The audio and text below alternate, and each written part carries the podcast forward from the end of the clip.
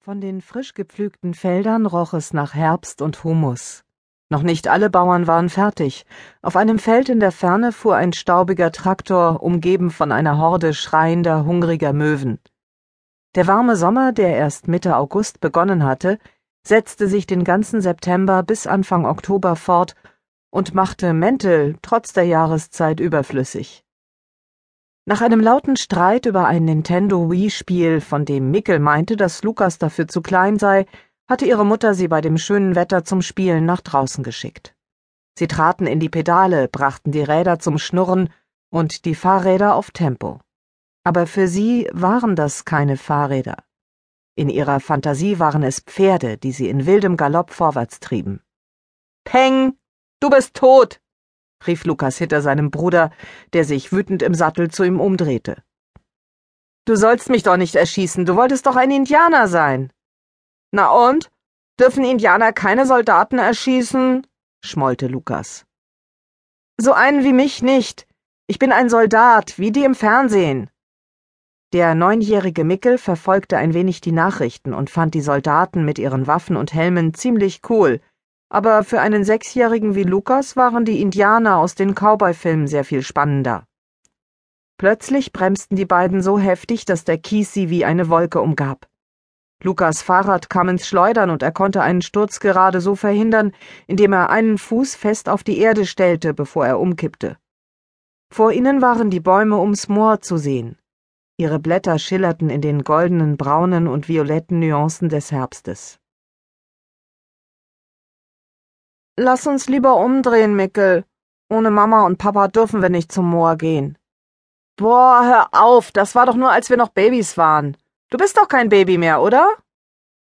Lukas schmollte noch mehr und sah nicht länger wie ein wilder und blutrünstiger Indianer aus, trotz des Stirnbands mit Krähenfedern und des Kriegsballs, das in den Gürtel gesteckt war, der sonst nur dem Zweck diente, die allzu große Hose, die mal Mickels gewesen war, um seinen dünnen Körper zu halten. Aber Mama sagt, das ist gefährlich. Die Moorfrau kann uns unter Wasser ziehen und ertränken. Nervös rieb sich Lukas mit einem Finger die sommersprossige Nase, die von Sonne und Wind gerötet war. Seine blauen Augen suchten Mickels in der Hoffnung, darin den gleichen Schrecken zu sehen, den er selbst fühlte. Mickel lachte unsicher. Ach, so ein Quatsch.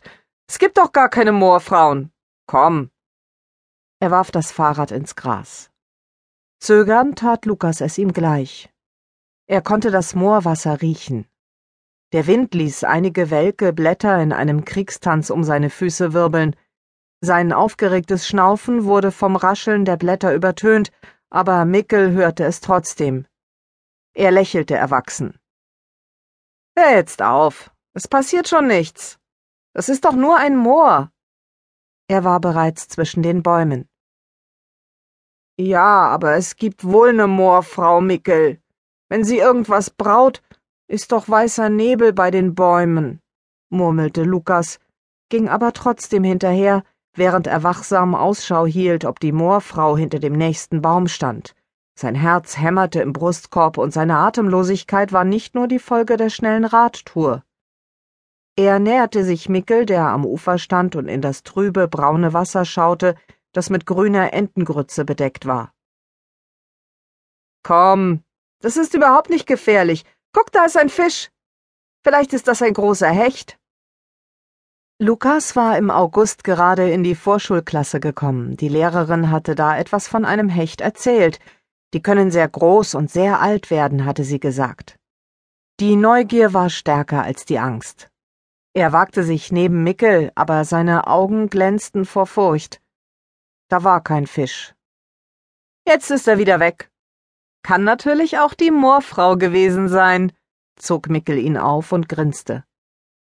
Lukas erkannte plötzlich das Lustige daran und lachte mit.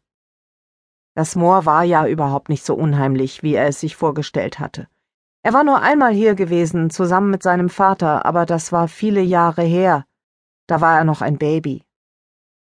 Die Vögel sangen in den Baumwipfeln und ab und zu hörten sie ein leises Plumpsen im Wasser von springenden Fischen oder Fröschen. Lukas begann sich zu entspannen und wagte es, die Umgebung auf eigene Faust